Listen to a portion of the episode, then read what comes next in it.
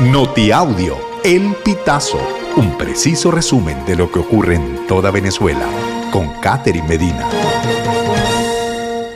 Saludos estimados oyentes. A continuación hacemos un repaso informativo por las noticias más destacadas hasta este momento. Comenzamos. Maduro ordena activar Plan Furia Bolivariana en todos los estados.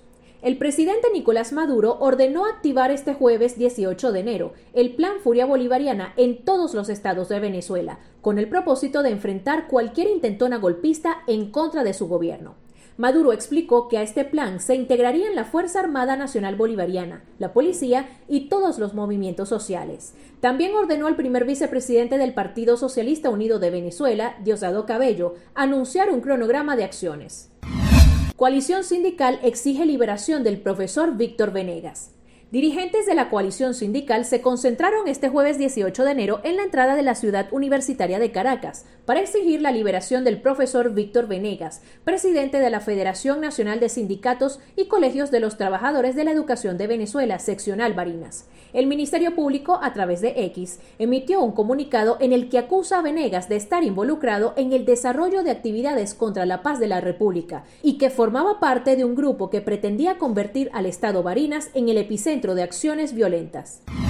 Deterioro de la carretera Lara Zulia pone en riesgo la vida de los conductores. Invadidas de maleza, con fallas de borde, más de 500 huecos, sin demarcación, con cunetas tapadas y sin tachas reflectivas. Así es como se encuentran las troncales 1 y 17 de la carretera Lara Zulia, en el municipio Torres del estado Lara. En un recorrido realizado por el Pitazo, se evidenció cómo la falta de mantenimiento ha convertido estas vías en un gran riesgo, y es que en 2023 se registraron 130 accidentes donde fallecieron 14 personas, según cifras del bloque parlamentario del estado Lara. Abogado de Adriana Mendoza. Jueza intentó dar casa por cárcel a chofer que ocasionó su muerte.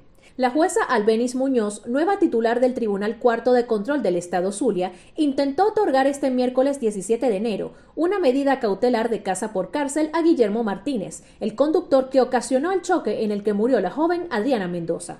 El abogado de la familia de Mendoza, Morlius Categui, hizo la denuncia este jueves 18 en una rueda de prensa, en la que precisó que gracias a la Fiscalía Novena del Ministerio Público, encargada del caso, no se concretó la medida.